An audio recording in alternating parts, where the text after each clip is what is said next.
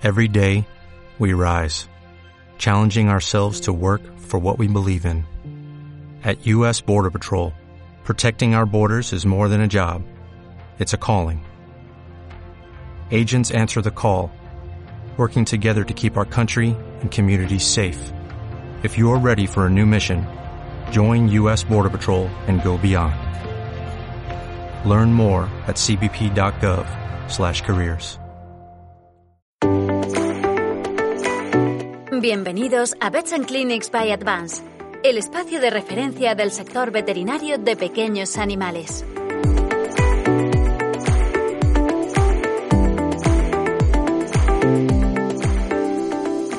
Hola, buenas tardes a todos. Hoy nos encontramos en Valencia para la sexta sesión del webinar de Advance. Nos encontramos en el Hospital a una Especialidades Veterinarias con Manuel Jiménez Peláez, uh, diplomado europeo en cirugía, eh, jefe del servicio de cirugía y socio fundador de este hospital. La charla de hoy um, trata de la displasia de codo y su abordaje clínico. Os recordamos que podéis hacer preguntas durante la charla que intentaremos resolver al final de, del tiempo. Muy bien, pues muchas gracias, Mar. Eh, muchas gracias a Advance. Y bueno, hemos elegido esta charla, yo creo que es una charla, es, es simplemente una, una, pincelada sobre eh, la displasia de codo. No podemos eh, tratar todos los temas correspondientes a la displasia de, de, codo, pero sí que es importante, una afección pues que es, que es muy común y que bueno, vamos a ver, eh, vamos a, a pasarla a través de varios casos clínicos y tocaremos los puntos más importantes. Entonces, desde un punto de vista eh, que qué es la displasia de codo, sabemos que es una enfermedad, eh, bueno, que es, que es congénita, una enfermedad que es una enfermedad lo que llamamos del desarrollo, un, un desarrollo pues durante este crecimiento de, del, del animal y lo llamamos a veces pues síndrome o complejo. No me gusta llamarle, digamos, displasia de codo así tan simple porque es algo no solo porque es un, un, un conjunto de, de, patologías que podemos ver, eh, sino por la complejidad que tienen, pero aparte eh, es como yo le defino como una especie de, de, de, bolsa en el que metemos pues un montón de, de, patologías diferentes y no hay que tratarlas cada una por separado, hay que tratarlas un poco con el complejo completo. Eh, por un lado hablamos de la fragmentación del proceso conoide medial, quizás sea de la más conocida y es, bueno, pues quizás lo más habitual, pero no solo esto, muchas veces las vemos asociados también a lo que es la no unión del proceso ancóneo, por otro lado.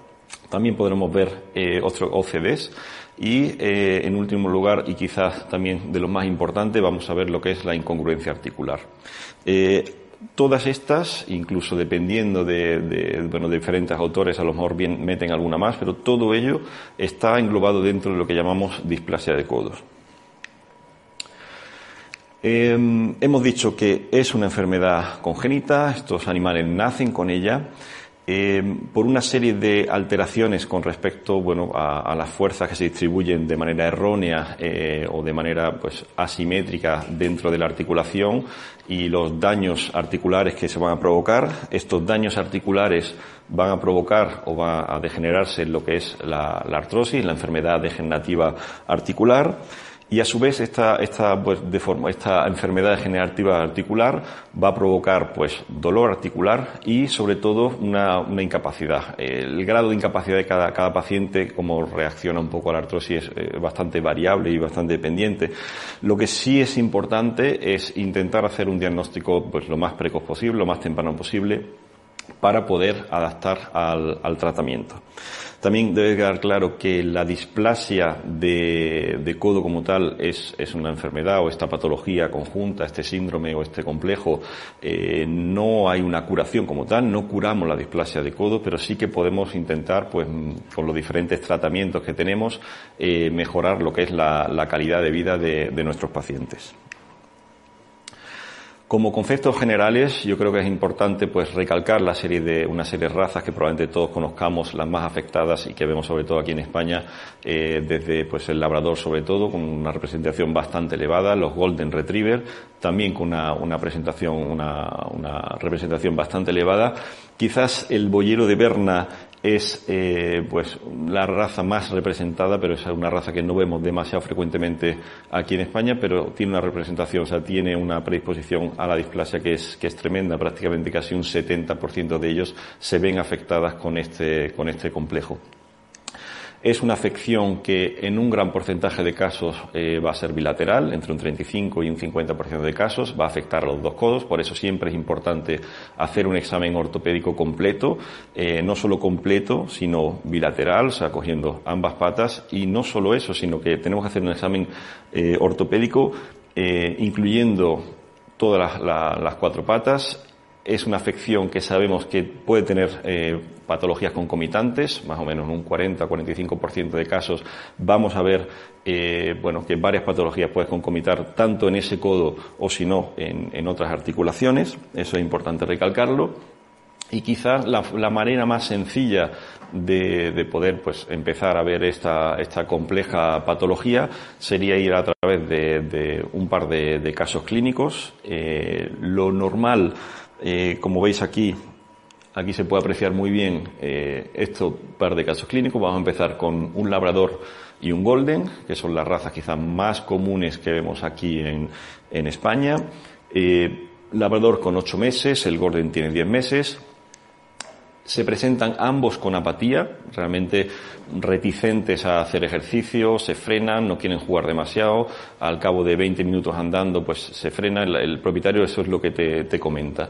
Y sobre todo pues algunos de ellos, los propietarios a veces te, te, te reportan o te, comentan que sí que ven una cojera concreta a estos miembros anteriores, otras veces lo que te comentan es un poco de rigidez y que no se mueve correctamente.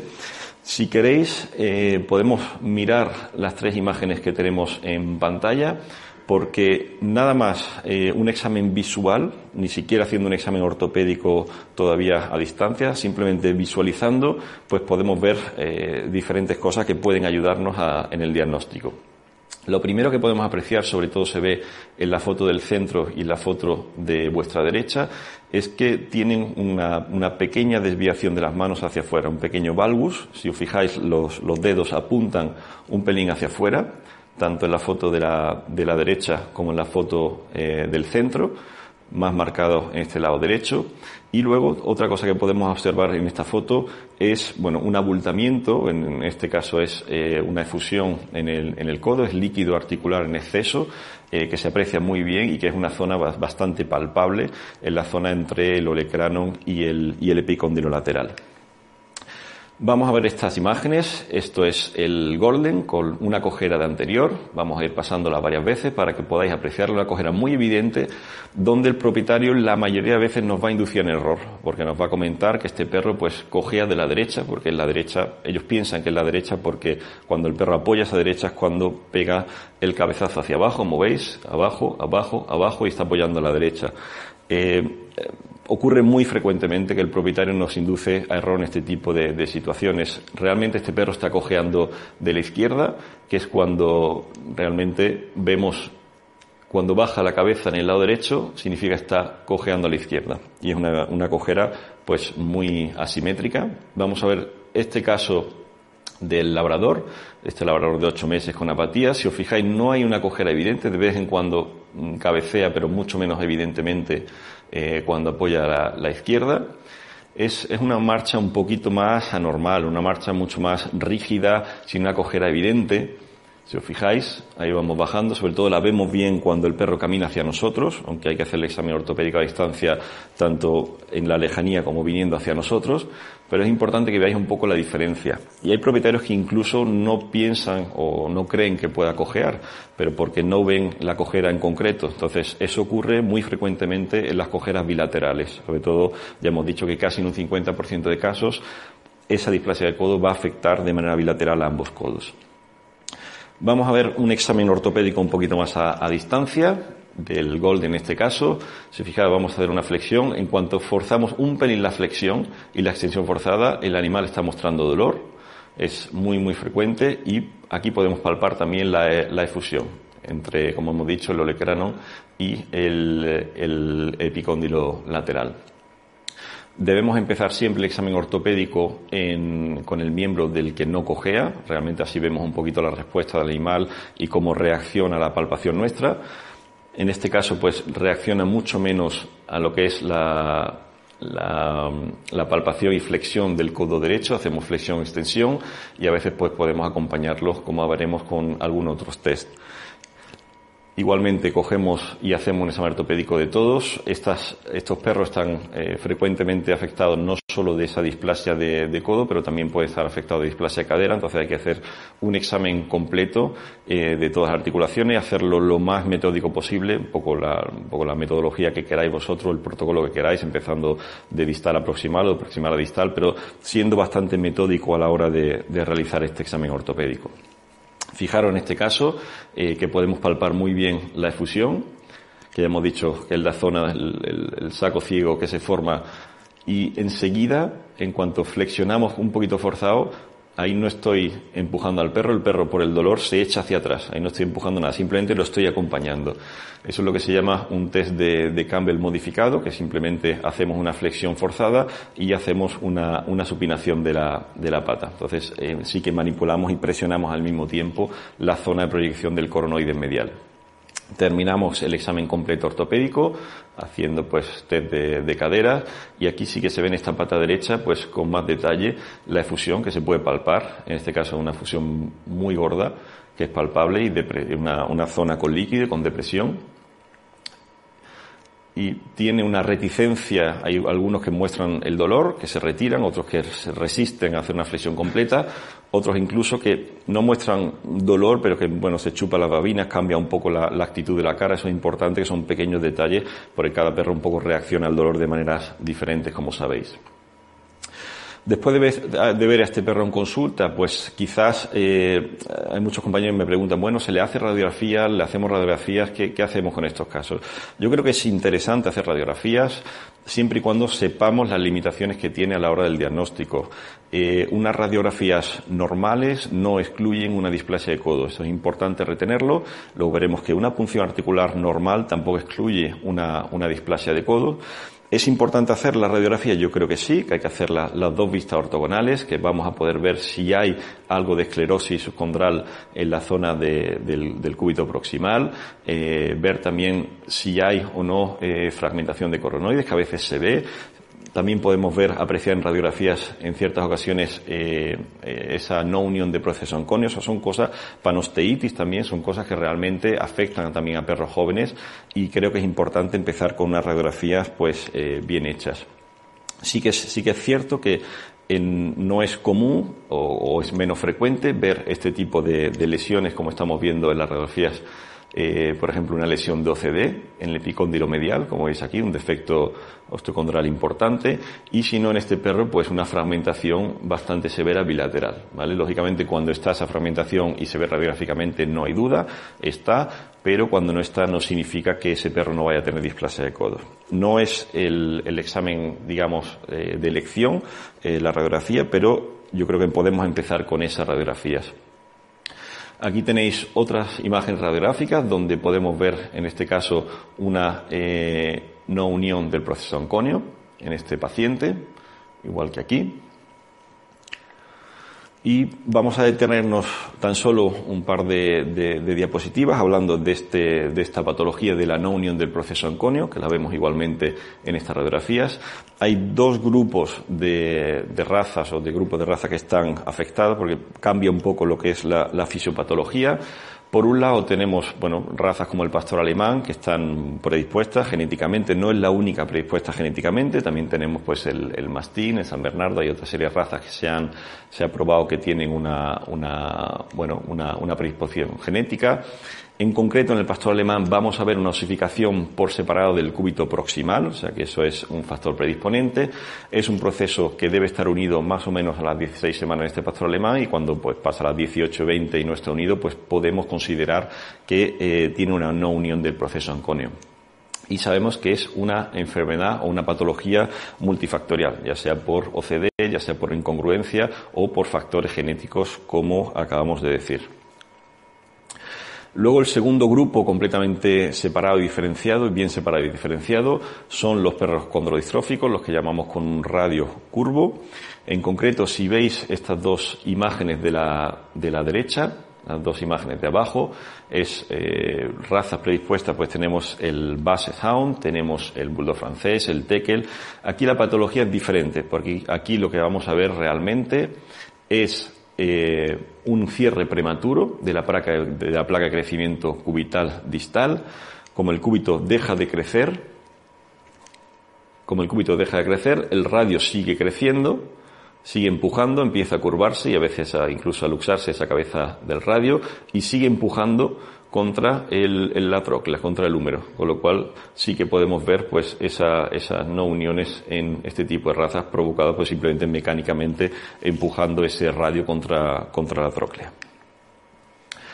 Tratamientos, pues es, hay una variedad pues bastante, bastante amplia. Eh, resumiendo, eh, esta patología la podemos tratar o fijando por un lado el, ese proceso ancóneo o quitándolo o a veces asociándolo a osteotomías.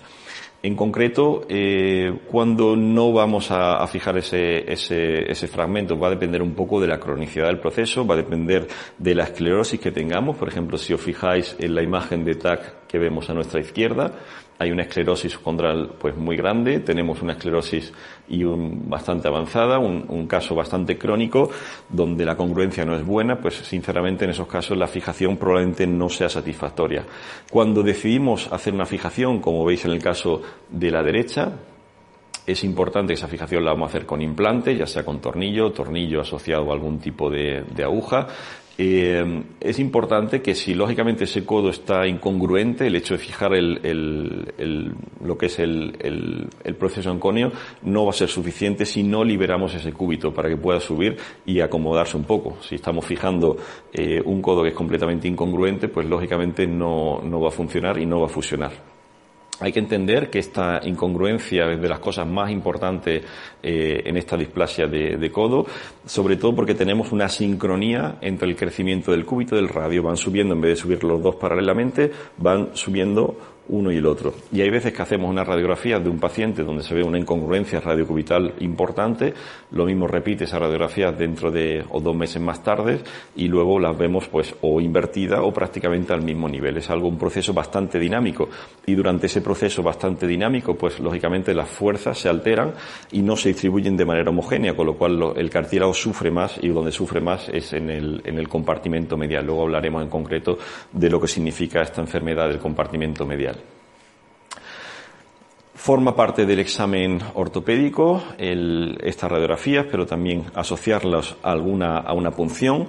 En concreto, las punciones articulares. Eh, tenemos que evaluar, por un lado, el aspecto macroscópico del líquido, un líquido que sea transparente, un líquido que sea de poco volumen, una articulación como el codo de, de, un, de un, labrador, eh, pues no debe haber más de 5 eh, de, de de 0,5 eh, centímetros cúbicos de, líquido articular.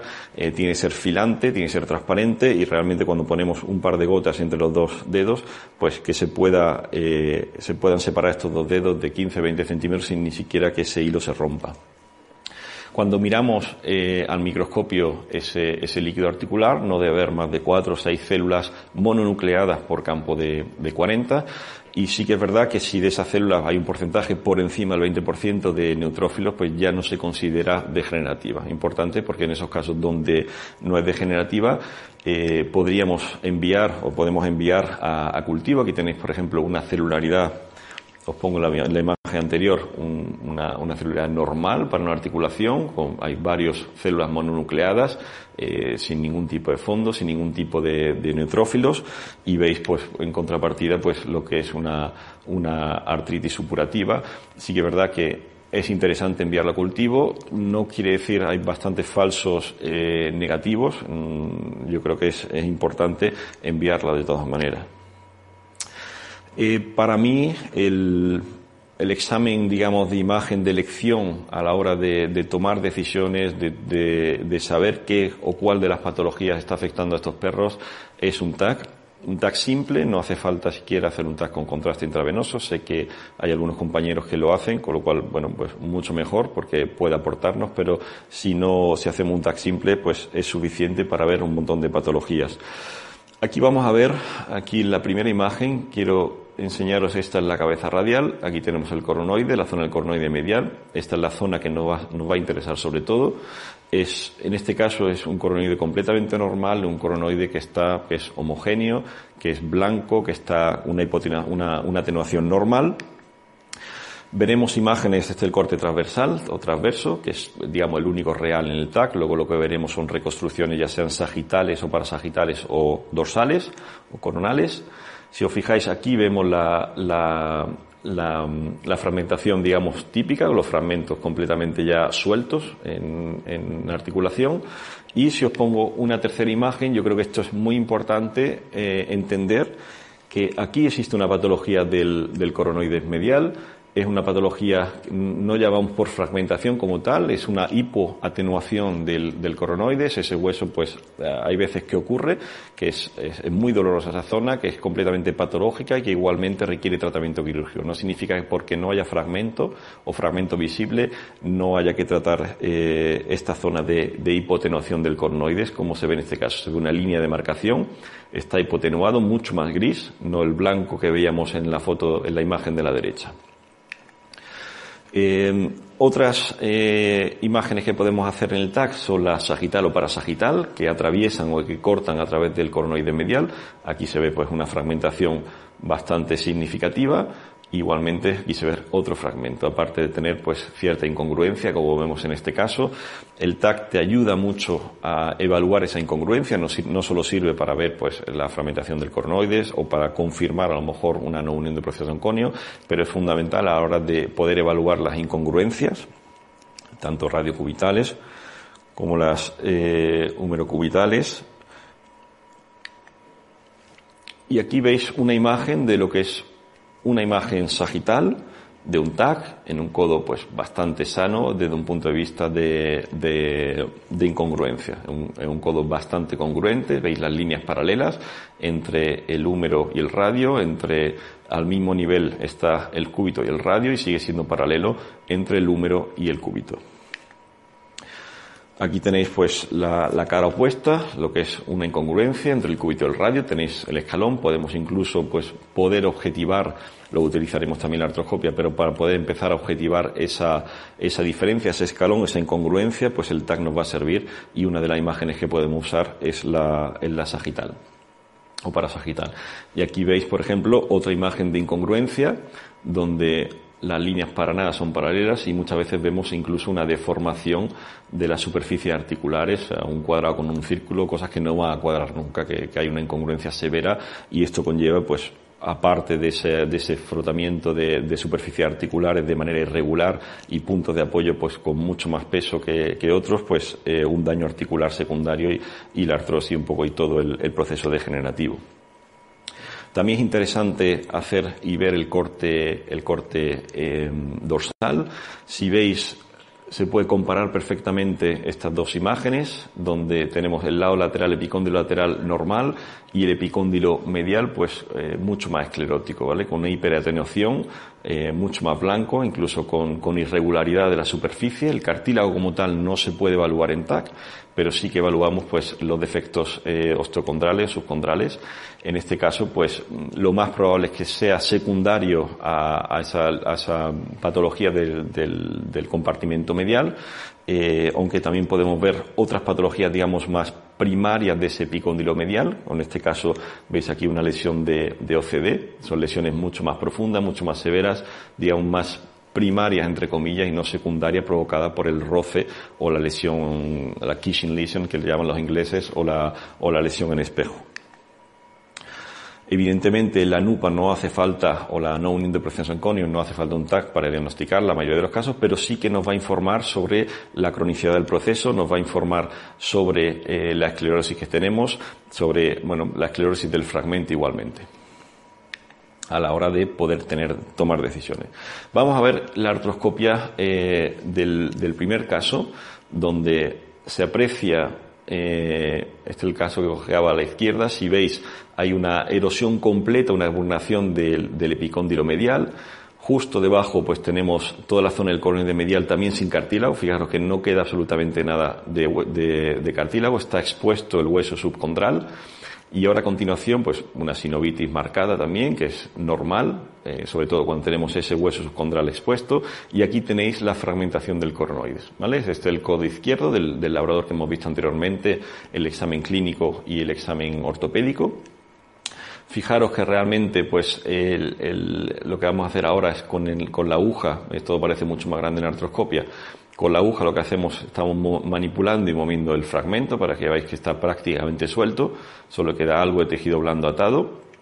Y el objetivo de este procedimiento va a ser pues limpiar la articulación, limpiarla me refiero pues a sanear, a quitar ese fragmento que está, que está libre, Vamos a ver también, eh, y es curioso observar, lo podemos hacer, bueno, desde con una pinza de este tipo, lo podemos hacer con una fresa, lo podemos hacer con diferentes, diferentes métodos. Eh, importante recalcar un par de cosas. Lo primero, fijaros que no le queda absolutamente nada de cartílago, tanto en el, en el compartimento medial, en la zona de arriba, en la zona dorsal, que es el epicóndilo medial, que lo veis aquí arriba, y tampoco en la zona del coronoides. Y la única zona donde le queda cartílago, como veis aquí, le queda todavía el cartílago y el hueso subcondral, es al fragmento. Curioso, probablemente lo que, lo que ocurre en estas situaciones es que el, hueso parte, lo que es el hueso subcondral, se queda el hueso flotante y ese cartílago pues prácticamente pues es mucho más, eh, mucho más llevadero a lo mejor el, cambio de movimientos y, y si os fijáis, la mayoría de casos que vemos ese proceso coroide medial que ya está roto eh, mantiene el cartílago por encima, ¿vale? De todas maneras es un tejido que está pues muerto, que hay que retirarlo y sobre todo también intentar sanear la zona del coroide medial.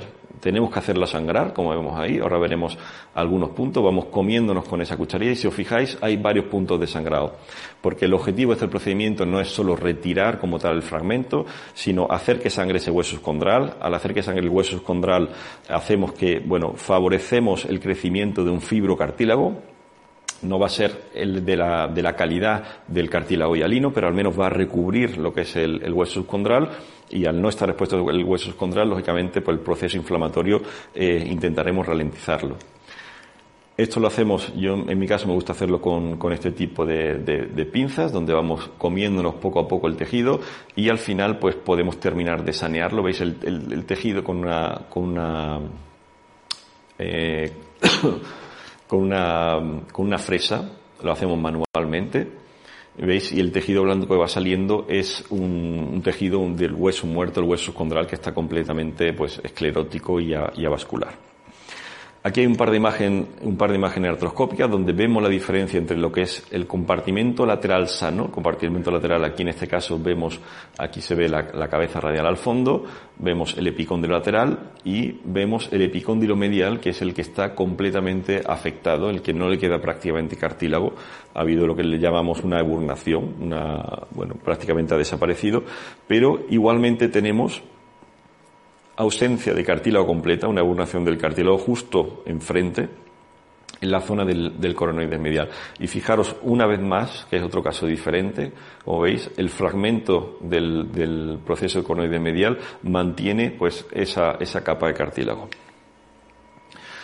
Aquí vemos el, otros dos casos con desprendimiento del, del, cartílago, del fragmento del coronoide medial, igualmente sin o con ausencia de de cartílago en toda la zona del coronoide medial y hacemos la coronidectomía. Fijaros que la coronidectomía lo podemos hacer de con diferentes métodos. En principio yo empiezo haciéndola con, con, con las pinzas, luego utilizamos eh, la fresa para dejar todo limpio. Si, os fijáis, esto es ya la cabeza radial después de haber quitado el fragmento. ¿vale? Es importante respetar el cartílago de cabeza radial. La zona que veis en esta zona en la derecha, en, la esquina inferior derecha, pues es el, el, hueso condral con varios puntos de sangrado, que es lo que hemos dicho que va a estimular el crecimiento del, del fibrocartílago. Hay veces que, o hay dependientes, hay diferentes autores que en vez de hacerlo de esta manera, les gusta hacer una coronidectomía subtotal del coronoide medial, del proceso coronoide medial, utilizando pues algún tipo de, bueno de ostotomo, de mini ostotomo, lo localiza bien con artroscopia y luego pues hace una, una mini mini artrotomía para hacer eh, esa coronectomía subtotal. ¿vale? Aquí tenéis un caso eh, que he realizado de coronectomía subtotal donde vemos la imagen transversa del TAC Aquí tenéis el fragmento de coronoides y el proceso coronoides medial afectado y aquí tenemos el corte transverso, un TAC posoperatorio que hemos hecho para bueno, eh, confirmar que se ha retirado pues toda la, zona patológica del coronoides medial. Aquí lo que tenéis es una reconstrucción en 3D justo antes de retirar el coronoides medial y después de haberlo retirado. Y luego tenemos esas lesiones que hemos dicho anteriormente, que pueden ser lesiones secundarias como la Kishin lesion, eh, como vemos en este caso de la izquierda, que son bueno, lesiones secundarias a, probablemente incongruencia y es un bueno, frotamiento de, toda la zona del epicóndilo, erosión del epicóndilo, pero más que nada provocadas por ese, por ese cúbito. Y luego tenemos lesiones propiamente dichas de OCD, como son las dos imágenes que veis en la, en la izquierda, donde hay un real, un, defecto, un defecto osteocondral que es real y que es, que es primario y que pertenece eh, a, esta, a este complejo de la displasia de codo.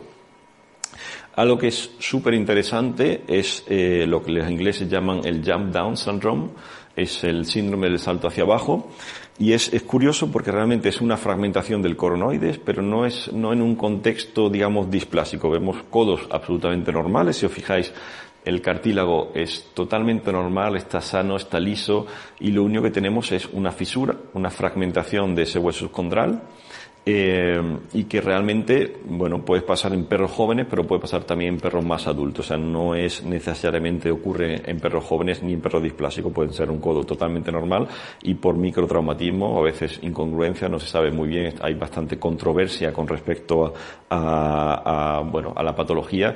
Eh, quizás de todos son los que tienen mejor pronóstico a la hora del tratamiento porque el resto del codo está sano. Aún así, sabemos que cualquier articulación que ha sido dañada, ya sea con un cruzado con cualquier cosa o, con un síndrome hacia abajo, una fragmentación traumática del, ah, del coronoides, esa articulación va a tener tendencia a, producir artrosis. ¿eh?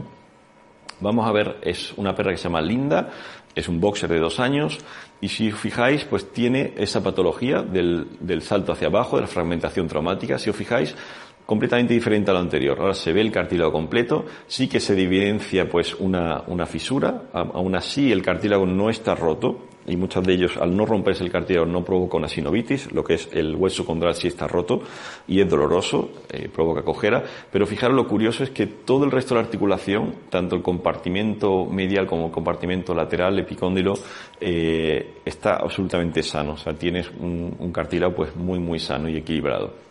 Aquí lo que estamos haciendo es simplemente pues eh, dibujar con una aguja por dónde pasa el fragmento, ¿vale?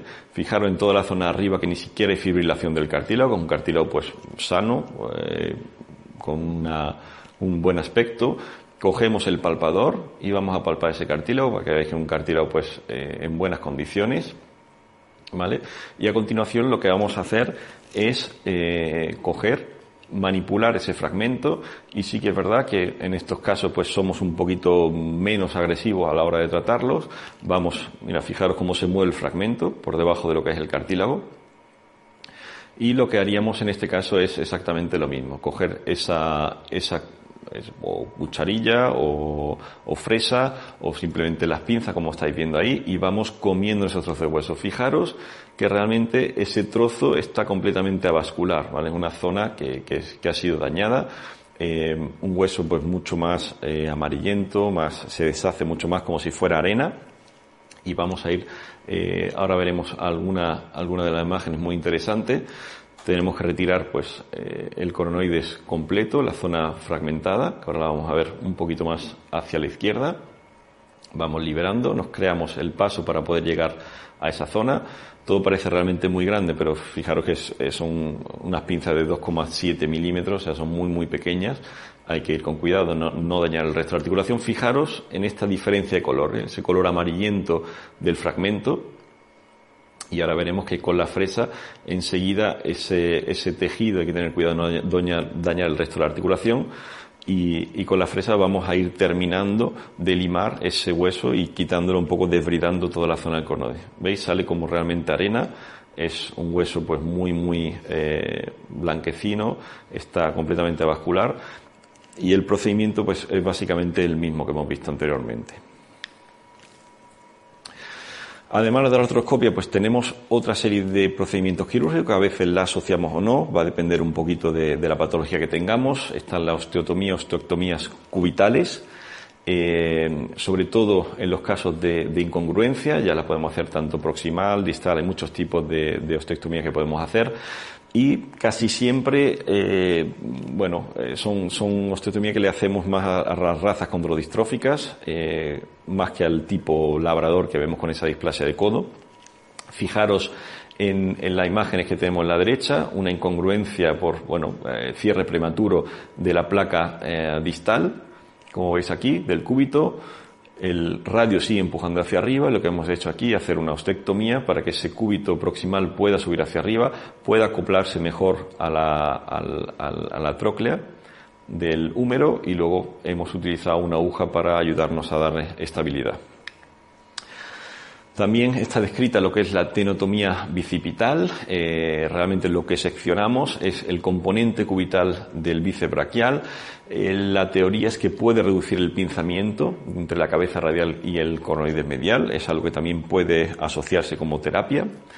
Algo que ya prácticamente no se hace por el, bueno, el riesgo de complicaciones o las complicaciones tan severas es lo que llamamos la osteotomía humeral deslizante, eh, donde hacemos una sección del húmero, ponemos una placa en escalera y desplazamos eh, hacia medial ese, ese fragmento distal del húmero para que las fuerzas pues desplacen, desplazamos las fuerzas desde el compartimento medial las desplazamos al compartimento lateral ¿vale? pero hemos dicho que el, riesgo de complicaciones es bastante alto de mi preferencia quizás asociando la artroscopia siempre y cuando el compartimento lateral esté sano, por eso es importante también hacer la artroscopia eh, previa, es eh, la osteotomía cubital proximal abductora, es lo que le llamamos la POL.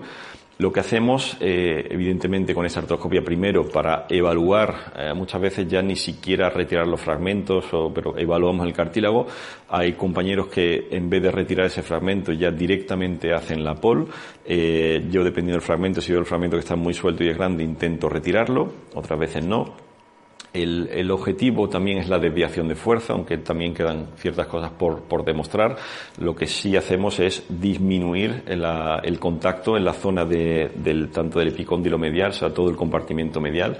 Lo hacemos con una placa que se coloca en lateral, una placa con una especie de, de escalón que va a empujar y va, y va a abducir, eh, con lo cual habrá menos contacto en la zona del cornoides. También rota un poquito hacia atrás el, el cúbito, con lo cual, bueno, limitamos también las fuerzas en en esa zona del, del cornoide medial.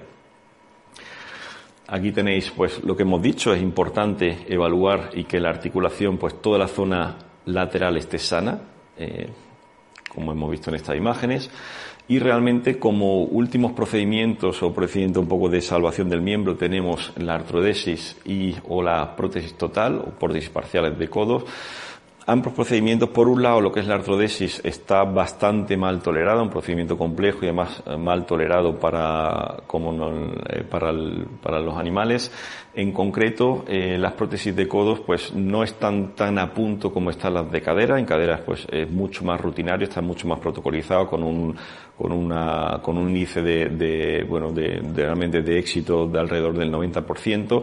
En codo todavía todos los sistemas que se han hecho, pues quizás no hay una casuística grande publicada como para eh, poder decidir o poder orientarse hacia ellas porque todavía están en constante evolución y, y, no es algo que todavía esté a punto del todo. Y ya hemos dicho que el, el procedimiento es complejo, es costoso y el riesgo de las complicaciones son elevadas cuando además las complicaciones son muy severas. El tratamiento médico de estos pacientes es fundamental eh, desde, desde, realmente desde su diagnóstico, no solamente cuando ya tienen artrosis.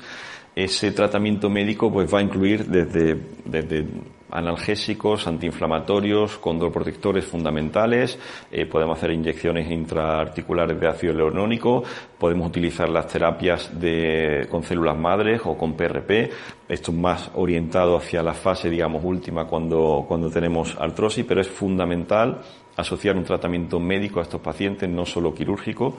Eh, también la reducción de peso es fundamental, con, con, dietas pues hipocalóricas para ayudar a incluso mantenerlos por debajo de su peso ideal, ya ni siquiera en el peso ideal, sino un poquito por debajo, siempre uh, aligera las articulaciones. Y también es importante un manejo del ejercicio, es importante una articulación que se mueve, una articulación sana. El, el, el hecho de que el animal no se mueva para nada es, es, contraproducente y el hecho de que estos pacientes pues hagan ejercicio pues demasiado brusco pues también puede ser contraproducente. El pronóstico de estos pacientes es reservado. No podemos eh, decir que, bueno, eh, vayamos a conseguir una curación y hay que tener en cuenta que casi un 30, incluso un 40% de ellos, a pesar de las intervenciones quirúrgicas, pues mantienen una cojera residual. Eso es importante que el propietario esté al corriente y, que las expectativas estén al, al nivel que corresponde. Eh, vamos a intentar con esta intervención limitar la progresión de la artrosis y evidentemente, como hemos dicho, es muy importante la combinación de estas terapias quirúrgicas con terapias médicas. Los factores pronósticos negativos, por un lado tenemos eh, el grado de, lesión cartilaginosa y lógicamente cuanto más jóvenes y menos eh, queda, pues el pronóstico a largo plazo será peor. También está descrito para animales de más de 6 años y en animales que ya tienen una artrosis severa instaurada que es mucho más difícil hacerles, hacerles nada. Como conclusión, yo sacaría tres puntos. El primero es ese diagnóstico precoz y la ayuda del TAC para un poco hacer el balance de la situación que tenemos, ver realmente cuántas eh, patologías de esta, qué tipo de patologías, cómo vamos a poder tratarlo, para luego poder adaptar ese tratamiento quirúrgico, ese tratamiento quirúrgico que a veces pues consiste en artroscopia exploratoria más menos terapéutica y luego asociarlo a una POL o a otros procedimientos, dependiendo un poco de, también de, del paciente, de lo que veamos y, también de, la, de, de los clínicos. Y por último, recordaros la importancia del tratamiento médico multimodal. Y con esto, pues, eh, os quería dar las gracias y vamos a ver si resolvemos algunas de las cuestiones que, que se hayan podido plantear. Muchas gracias. Muchas gracias, Manuel. Eh, tenemos algunas preguntas, algunas preguntas que se han respuesto con la, con la charla, pero para, para afianzar conocimiento, si te parece. Perfecto. ¿Cómo puedo saber si mi perro tiene displasia de codo? Bueno, la, la pregunta eh, y es, una, pregunta importante. Ya hemos visto que, quizás eh, a la hora de, tener o de hacer radiografía no es lo más sensible. Eh, mi recomendación, si tienes una raza con predispuesta con una cojera anterior, aunque tengas radiografías normales, si la manipulación de los codos es dolorosa, yo justificaría el hacerle un TAC de codos. Vale, perfecto. ¿Y para ti cuál sería el mejor, el mejor tratamiento? El mejor tratamiento pues va a depender un poco de la patología que encontremos. Hay veces que quizás en, en mi experiencia eh, para mí la artroscopia es, clave y es fundamental a la hora de poder evaluar ese cartílago que no lo podemos evaluar con el TAC, eh, ver qué lesiones tenemos eh, y a la hora también de poder informar al propietario sobre el pronóstico. ¿vale? Yo tengo tendencia a asociar a una POL. Sí que es verdad que la POL en animales más adultos, pues por encima del año y medio, mm, dos años, el resultado es más impredecible y el riesgo de complicaciones más alto. O sea, yo quizás la POL la reservo para, eh, para pacientes a lo mejor de, de, año hasta el año y medio incluso. ¿vale? Por encima de los dos años yo no recomendaría una POL. Vale. ¿Y la cirugía la consideraríamos curativa y en caso que no, valdría la pena igualmente Bueno, eh, tristemente realmente la cirugía no, no se considera, o sea, no hay cura como tal para la displasia de codo. Lo que intentamos es mejorar. Si hay tantas opciones terapéuticas porque ninguna es válida, entonces bueno, tenemos que asociar con lo que tenemos.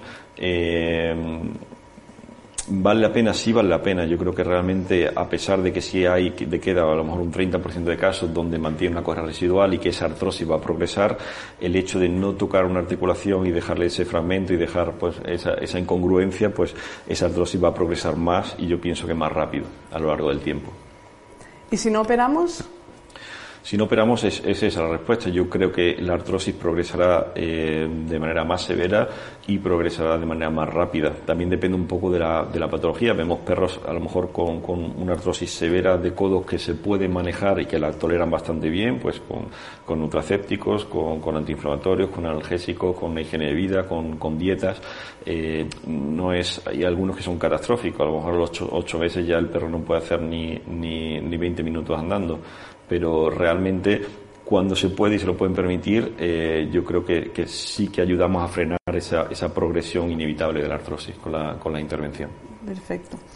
Vale, entonces en caso de enfermedad bilateral, en imagen, pero clínicamente solo cojea de una de las patas, ¿tratarías las dos articulaciones o solo la que muestra clínicamente? Pregunta, pregunta importante. Eh, Siempre decimos que no tratamos a, a una imagen, a una radiografía, a un TAC, tratamos a, a un paciente. Entonces, eh, si el paciente no cojea pero ves eh, esa fragmentación, justifica tratarlo, yo quizás, como es un tratamiento mínimamente invasivo, yo la artroscopia sí se la haría de manera bilateral. Lo que a lo mejor no la asociaría es a una POL bilateral. Y a lo mejor hacemos la artroscopia bilateral, porque creo que va a ser menor el, el, el o sea, aunque había uno de mis supervisores que siempre me decía la única cirugía bilateral que hacemos es la castración o que debemos hacer la castración y es cierto eh, porque hay muchas otras intervenciones, eh, llámese peleo o otras, que aumentamos la morbilidad al hacerlo bilateral. Yo creo que una artroscopia no. Una artroscopia podemos perfectamente hacerla de manera bilateral y podemos hacer esa artroscopia bilateral y hacer una de las dos pol y luego dejar descansar al paciente, dejarle pues un par de semanas y hacer la segunda pol. Muy bien. Y en el caso de tener un perro con displasia, una pregunta que se puede hacer el propietario es ¿podrá volver a correr sin cojera el paciente? Es difícil contestar esa pregunta. Hay una posibilidad, tienen que entender que hay una posibilidad que es real que mantenga una cojera residual. Esa cojera a veces no necesariamente tiene que ser eh, permanente, a veces es esporádica, a veces temporal, a veces eh, cuando ocurre podemos manejarla con, con, medicación. Son animales que probablemente lleven medicación de por vida, aunque no sea de manera continua, pero sí a, sea intervalos, el, el, mantenimiento de los condroprotectores, que es importante que esos condroprotectores lo estén tomando desde jóvenes porque eh, la capacidad de ese cartílago a absorber eso, esos nutracépticos será mucho mayor que lógicamente si el cartílago ya está completamente pues con eburnación y ha desaparecido completamente pues los efectos pues no son no son tan tan tan buenos lógicamente de esa de esa de esos condroprotectores perfecto relacionada con, con los condroprotectores ¿tienes experiencia en la utilización de colágeno tipo 2 vía oral para paliar los fenómenos inflamatorios autoinmunes? Yo creo que eh, de todas maneras es, es, es, difícil hacer este tipo de estudios. Yo creo que es, eh, es positivo siempre aportarle este tipo de, de, productos. Eh, yo siempre digo a los propietarios que, bueno, por cada artículo a lo mejor que sale que dicen que, que, sí que funciona y otro que sale que dice que no que funciona, pero realmente no se ha demostrado que pueda ser perjudicial, con lo cual para mí justifica el, el darle este tipo de productos, el colágeno tipo 2 y, y otra serie de, de, de nutracépticos y, hoy en día pues hay muchos productos que tienen varias de estas cualidades que van combinadas y que también tienen algún tipo de efecto para el dolor y la, y la inflamación. Vale. Otra pregunta. ¿Puede aparecer fragmentación del coronoides en adultos? Vale, pues eh, realmente puede aparecer la fragmentación del cornoides en adultos, eh, sobre todo en los casos del, del, salto hacia abajo, del síndrome del salto hacia abajo. Ya hemos visto que es una, una fragmentación que es traumática, que no está relacionada o no íntimamente relacionada o no tienen por qué ser perros displásicos, con displasias de, de, de codo, y, y, realmente sí que puede aparecer. Vemos perros con 2, 3, 4, 5, 6 años, sin que no han cojeado en ningún momento de, a lo largo de su vida y que de repente son animales que tienen una, bueno, pues una actividad importante, suelen ser animales de, de trabajo, animales con actividad importante y que puede aparecer pues esta fragmentación de coronoides traumática, este jump down syndrome. Eh, y sobre todo quizás a mí son los que más me gusta ver porque yo opino, yo pienso que, que el, el pronóstico va a ser más favorable. No suele haber un daño más favorable con respecto a estos perros displásicos que tienen pues eburnación de cartílago y que tienen congruencia y que realmente pues eh, el, hecho de quitarle el coronavirus solo pues no, va a arreglar el problema.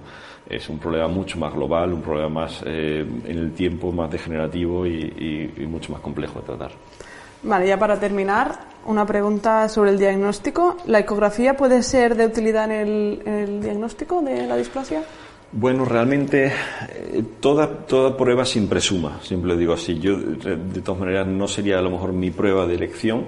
Eh, sé que en ciertos casos se ha usado, igual que se ha usado la resonancia, igual que se TAC con contrastes. Hay, hay, pruebas que se han ido haciendo. Para mí eh, no es la, la, prueba de elección. Si tengo que poner pues mi, mi dinero, digámoslo así, en una, en una prueba en concreto, iría directamente al TAC a la hora de poder evaluar mucho mejor, pues eh, desde incongruencias hasta bueno el, el, resto de patologías que podemos ver asociadas y que muchas de ellas no son visibles ni en ecografía ni en radiografías.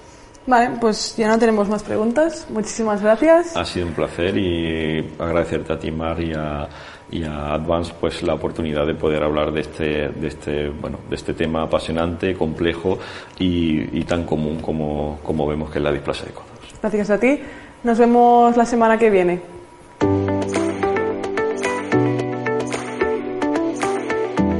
Gracias por confiar en Beds and Clinics by Advance. Suscríbete a nuestro canal y no olvides seguirnos en nuestras plataformas oficiales para estar al día de la actualidad veterinaria. Te esperamos en el próximo episodio.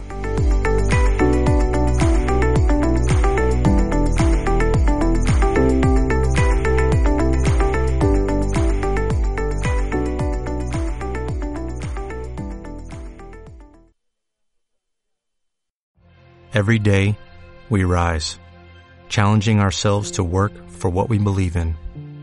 At U.S. Border Patrol, protecting our borders is more than a job, it's a calling. Agents answer the call, working together to keep our country and communities safe. If you're ready for a new mission, join U.S. Border Patrol and go beyond. Learn more at cbp.gov/careers.